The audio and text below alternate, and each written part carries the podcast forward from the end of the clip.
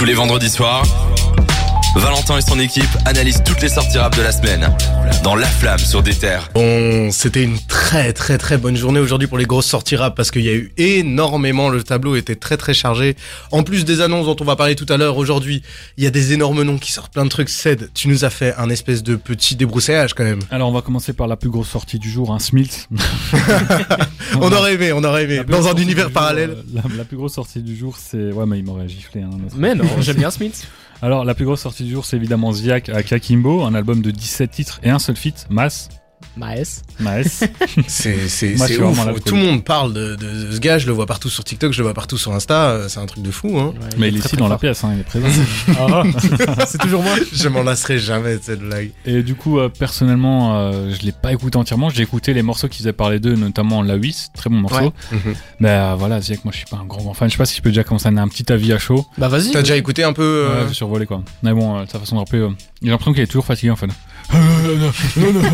Il parle, tu vois, il rappe avec le fond de sa gorge et moi ça m'ennuie assez vite. Mais bon, il y avait quand même de très bonnes prods et euh, des bonnes punchlines. Donc euh, c'est marrant que tu dis ça. Moi j'ai justement l'impression que ce qui ressort de l'album, enfin les deux trois morceaux que j'ai écoutés, c'est l'énergie quoi. C'est un truc. Euh, moi ça m'a vraiment marqué. Jawad, toi t'es toi plutôt fan. Moi je suis grand grand fan de Ziak et bizarrement je l'ai pas écouté autant de fois que d'habitude. Je l'ai, ah. allez je l'ai écouté deux fois. C'est déjà pas mal. C'est déjà Une fois et demie, deux fois. Et euh, bah c'est toujours du Ziak. C'est Mhm. toujours la même voix, la même euh, énergie, le même euh, agression dans la voix. Mais il y a beaucoup de prises de risque, je trouve. D'abord au niveau des prods, il y a des trucs que j'aurais jamais pu imaginer Ziak là-dessus. Il y a du du grime limite. euh, j'aurais vu que Kra dessus. Le son il s'appelle euh, si je dis pas de bêtises, c'est Badman Trip Mhm. super euh, influencé par euh, ce qui se passe en Angleterre, tout ça. Il a vraiment un truc euh, avec le- les UK et euh, c'est un truc qui a rien à voir avec ce que Ziak fait d'habitude et euh, ça m'a vraiment surpris. Il y a des prises de risque, des trucs un peu plus euh, pas chantés mais mélodieux. Chanter carrément. Non, c'est pas c'est pas chanté, c'est toujours du Ziak Ouais. avec son euh, euh, et euh, il, il reste fidèle à ça mais il y a des trucs plus introspectifs, plus doux, plus Ah ouais euh, Ok. où il va vraiment parler de trucs tristes avec son style hein. Mais euh, c'était vraiment une prise de risque et moi j'ai plutôt bien aimé. Je suis vraiment impatient que, en tout cas, on écoute ça parce que pour la semaine prochaine, évidemment, on va, on va débriefer cet album. Hein. C'est, la grosse sortie. On est obligé de revenir dessus. Mais il y a une autre énorme sortie aujourd'hui. Et en euh, parlant de prise de risque, on va parler du mec qui n'en prend quasiment pas, c'est PLK. Il a fait une réédition de son album Ena qui était sorti il y a un peu plus d'un an. Là, c'est une réédition avec euh, 11 morceaux, si j'ai bien compté, parce que j'ai compté au doigt, c'était assez spécial. il y a trois feats, SDM, Oh Boy, Ouais. SCH. Alors, j'ai écouté les trois. Ouais. SDM très bon, hein. Bon, c'est SDM, on ne présente plus. Oh Boy, c'est un morceau qui aurait dû être sur un, un projet d'O Boy. J'ai l'impression que ça sonne vraiment comme du Oh Boy en fait. J'ai l'impression que c'est PLK qui a été Oui, c'est très chanté, Ouais. c'est très. euh, très estival en fait. Très Ouais. efficace. Ouais, Oh tout simplement. Voilà. Oui. Et puis SCH, euh, je vous le disais en, en off, c'est, on dirait une chute de studio de, de classico organisé, quoi. C'est du up tempo, il manque juste Jules sur le morceau et c'est, voilà, c'est un morceau de classico organisé. C'est peut-être à force d'être resté trop à Marseille euh, avec l'équipe que ça a déteint Ah, sur sa personnalité. euh, euh. Je crois juste qu'ils ont fait ce morceau pour le projet au classico organisé et finalement ils l'ont pas gardé ou peut-être qu'ils n'avaient pas d'autres featuring euh, intéressants à mettre dessus, donc ils ont décidé de le donner à PLK pour le sortir maintenant. Et je trouve ça paradoxal de sortir le même jour que, enfin, une semaine après classico organisé, alors que les gens n'ont même pas eu le temps de digérer ce up tempo qu'on a sur tout le Ouais. projet. Bah là, il sort un, pro- un, un morceau du même style et les premiers retours sur Twitter, dont le mien, parce que moi aussi euh, j'ai été fortement déçu par ce, morceau. Je pense que tout le monde s'attendait à mieux et euh, c'est décevant quoi. Ok, et il y a quoi d'autre euh, sur le large tableau de chasse euh Il y a Smills qui a sorti euh, Very Bad Drip 2. Donc euh, Drip, hein, c'est euh, le, le style. Et ça, enfin c'est un Smil, c'est un peu un style euh, aussi très aérien, Ouais, très, aérien, cloud rap. très, euh. euh, très inspiré par la trap. Ouais. Et euh, ce projet-là, moi j'avais écouté le premier, c'est, euh, je crois que c'est comme ça que j'ai découvert d'ailleurs Smills.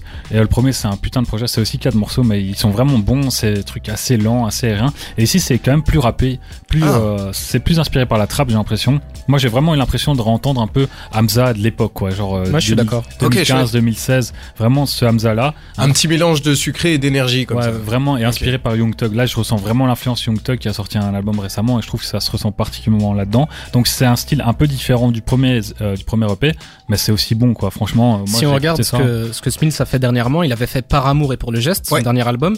Et là, c'est vraiment lover, c'est vraiment Ouais. un truc super doux, super euh, rempli d'émotions, quoi. Et là, ça a vraiment rien à voir. Mais rien qu'avec le titre du truc, c'est Very Bad euh, Drip, Ouais. 2, pardon. Et euh, voilà, c'est vraiment euh, un peu de l'ego trip. Il le fait très bien. Il a encore euh, cette belle voix qui, qui lui colle à la peau et tout.